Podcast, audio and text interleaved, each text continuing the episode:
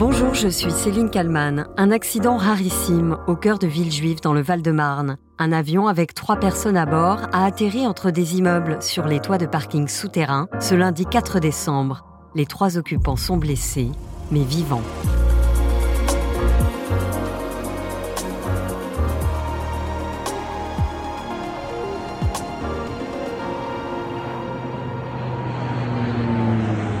Son métier? Apprendre aux autres à piloter.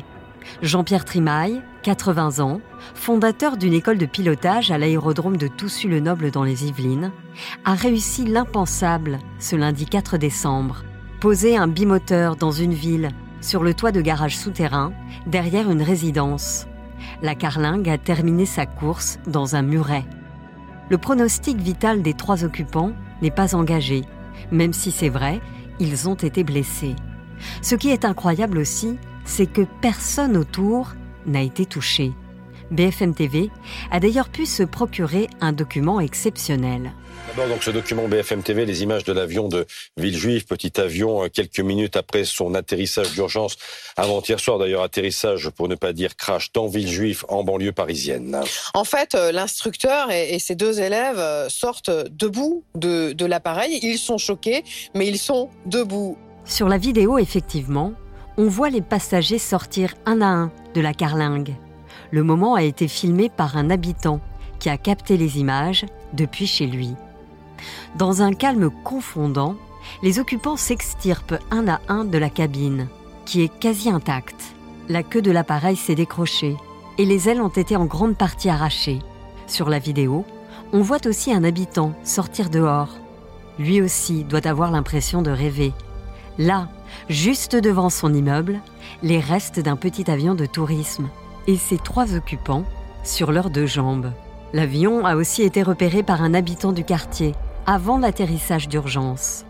Fabien témoigne sur RMC. Euh, j'étais en train de fumer ma cigarette à la fenêtre de ma cuisine et là je, aperçois dans le ciel un, avion qui descend très lentement mais euh, vraiment très très bas, qui rase mon jardin on va dire. Et euh, dix secondes plus tard on entend un, un petit boom. Aux alentours de 17h, il fait déjà nuit.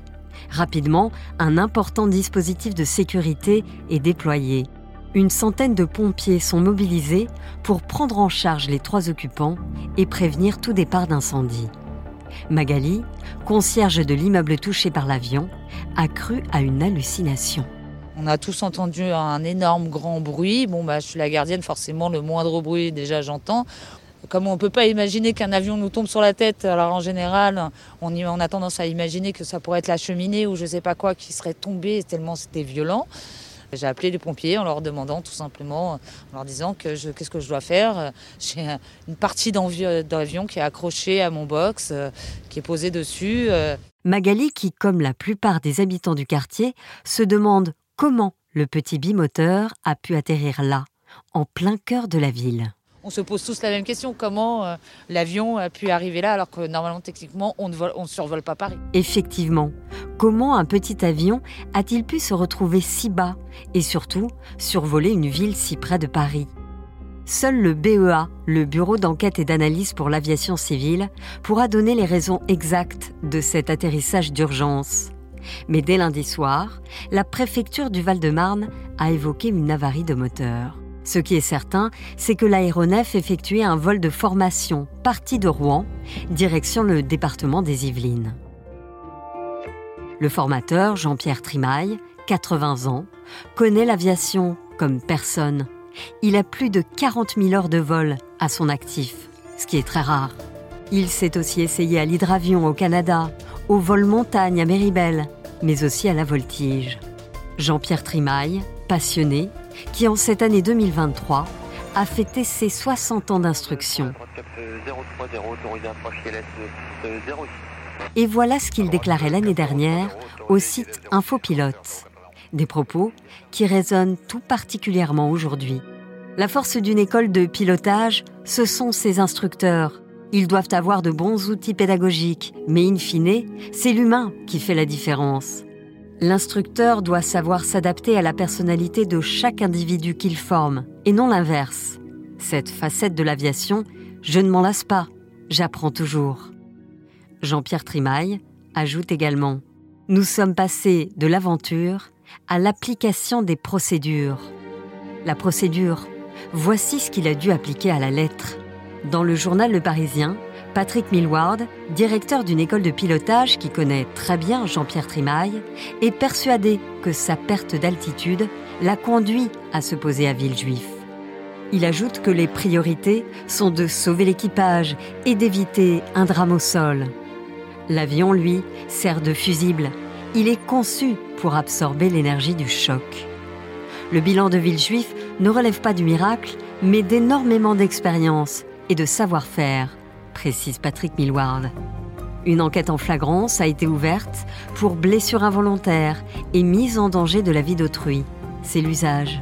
L'enquête a été confiée en co-saisine à la gendarmerie des transports aériens et au commissariat de police du Kremlin-Bicêtre. Bonjour Michel Barry. Bonjour madame. Vous êtes ingénieur aéronautique, ancien pilote d'essai professionnel. Vous avez été intervenant à l'école de pilote de Jean-Pierre Trimaille, que vous connaissez euh, très bien.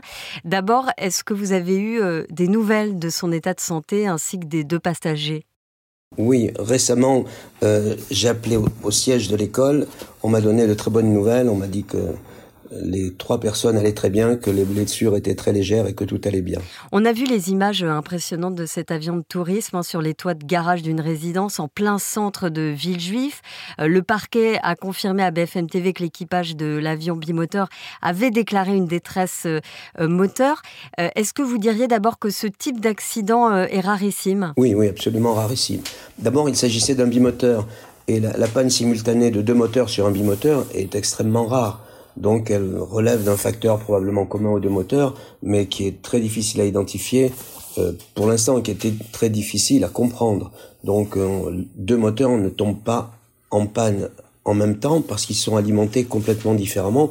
Donc il n'y a pas de raison qu'ils tombent en panne. Donc il s'agit d'un cas extrêmement rare. On parle de miracle, mais vous en tant que professionnel, est-ce que vous parlez de miracle ou est-ce que vous parlez de maîtrise? Bon, il y, a les deux, mais euh, une, très grande maîtrise qui a, produit un miracle. Parce que se poser avec un avion, euh, imaginez, vous êtes dans une voiture à 160 km/h et vous essayez de passer sans pouvoir trop bien conduire entre des immeubles. Donc il est certain que vous ne pouvez pas vous arrêter. Hein. Il est certain que ça va mal se terminer. Or, ce qui s'est passé, c'est que le pilote a choisi un passage sans doute entre les immeubles où les ailes tout ce qui ne concerne pas l'habitacle a dû accrocher, bien sûr, parce que c'était très étroit, j'ai vu les images, mais l'habitacle est resté intact. C'est exactement ce qu'on décrit comme seule possibilité de survie dans une telle configuration, un atterrissage en ville, un atterrissage euh, entre des immeubles, ou bien dans une forêt, un atterrissage entre les arbres. Donc le pilote a appliqué exactement ce qu'il apprend depuis, depuis plus de 40 ou 50 ans à ses élèves en cas de panne moteur. Mais je rappelle, situation extrêmement rare. Jean-Pierre Trimaille, il a 80 ans, ça fait 60 euh, ans qu'il pilote, qu'il enseigne. Quand il s'est retrouvé dans cette situation d'urgence, il a évidemment dû garder son sang-froid, euh, tout comme ses élèves finalement. Oui, alors quand un tel phénomène se produit à bord d'un avion qui simule, c'est un avion école, ça simule un avion de ligne. Les trois personnes étaient en entraînement au vol en équipage. C'est-à-dire qu'il devait y avoir une répartition des tâches qui était déjà affectée parce que c'était un exercice. Bon, ça s'est avéré être un exercice en situation réelle, mais justement, lorsqu'on travaille en école avec des élèves, on affecte des, tâches à chacun, et puis ensuite, euh, c'est à l'équipage, au commandant de bord, de répartir les tâches. Alors, en école, le commandant de bord, c'est l'élève, l'instructeur qui était Jean-Pierre Trimaille euh, simulait euh, le copilote. Malgré tout, l'équipage a parfaitement fonctionné, parce que euh, bien sûr, c'est l'adresse de Jean-Pierre Trimaille qui a permis d'éviter de toucher le crash, une espèce d'adresse de pilotage. Mais auparavant, toutes les consignes nécessaires à ce type d'atterrissage forcé ont été appliquées. Resserrer les ceintures, euh, couper euh, tout ce qui pouvait être électrique, tout ce qui pouvait déclencher le feu, etc. Donc c'est miraculeux que le feu ne se soit pas déclaré quand on voit l'état de l'avion. Donc ça veut dire qu'il y a un maximum de consignes. Toutes les consignes qui sont recommandées ont dû être prises. Vous faisiez tout à l'heure la comparaison avec, euh, avec une voiture. Quand on apprend à conduire, on a donc le moniteur d'auto-école qui a aussi les commandes, c'est-à-dire le frein, euh, etc. Est-ce que c'est la même chose dans un avion? Absolument. Le moniteur, donc, qui est en place de copilote, il a exactement les mêmes commandes que l'élève. Donc il pilote, quand c'est à lui, il pilote de la même façon que l'élève. Donc il est probable que dans un cas d'urgence comme celui-ci, le commandant de bord qui était Jean-Pierre Trimaille a repris l'autorité, a dit à moi les commandes et a géré la descente puis euh, l'atterrissage forcé. Comment euh, est-ce qu'on peut connaître l'origine exacte du crash? Il y, a, il y, a, une enquête évidemment qui est en cours. Oui, alors l'enquête est faite euh, par le BEA, c'est un avion civil, le bureau d'enquête et d'analyse du Bourget.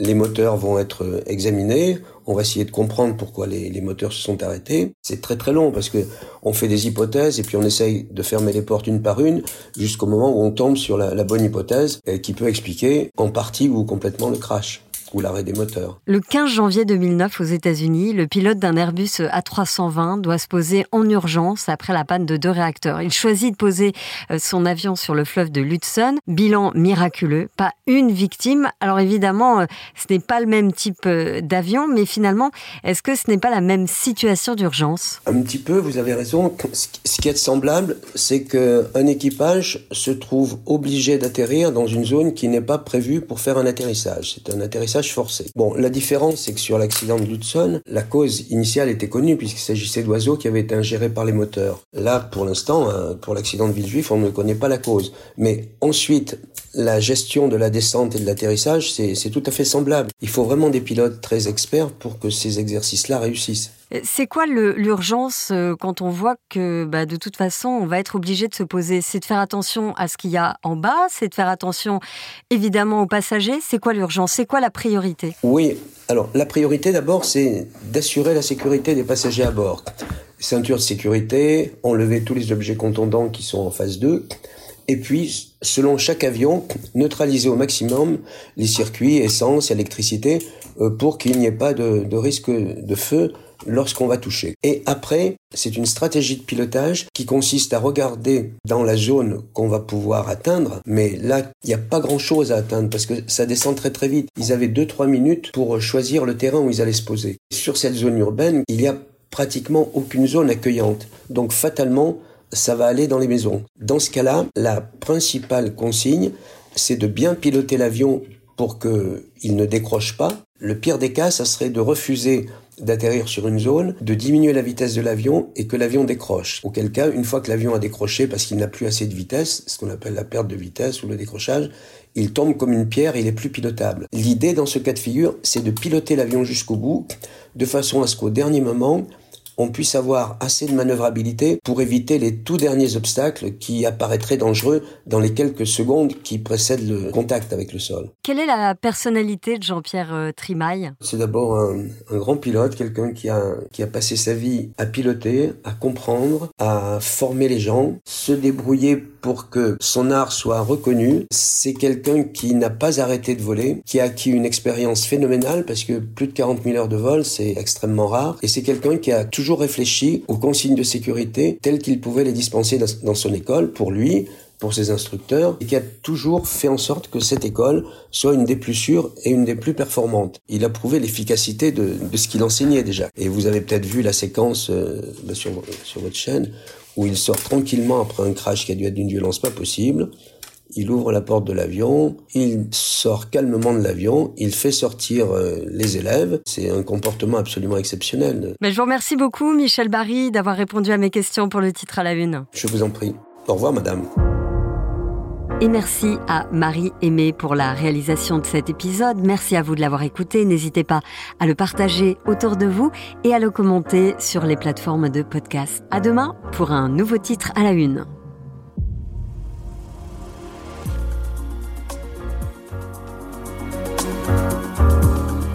Vous avez aimé le titre à la une, alors découvrez la question info. Dans l'épisode du jour, on parle de la réponse de Gérard Larcher à Jean-Luc Mélenchon à propos de son tweet sur Rutel Krief. Mercredi matin, le président du Sénat a demandé au leader insoumis de fermer sa gueule, des propos inhabituels dans la bouche de l'homme politique, très remontés par le geste de Jean-Luc Mélenchon. Mais alors qu'est-ce qui a poussé Gérard Larcher à répondre aussi violemment au leader insoumis? Et dans quel contexte a eu lieu cette altercation? On pose la question à Thomas Soulier, chef adjoint du service politique de BFM TV. La question info, c'est à retrouver en podcast sur bfmtv.com et l'ensemble des plateformes d'écoute.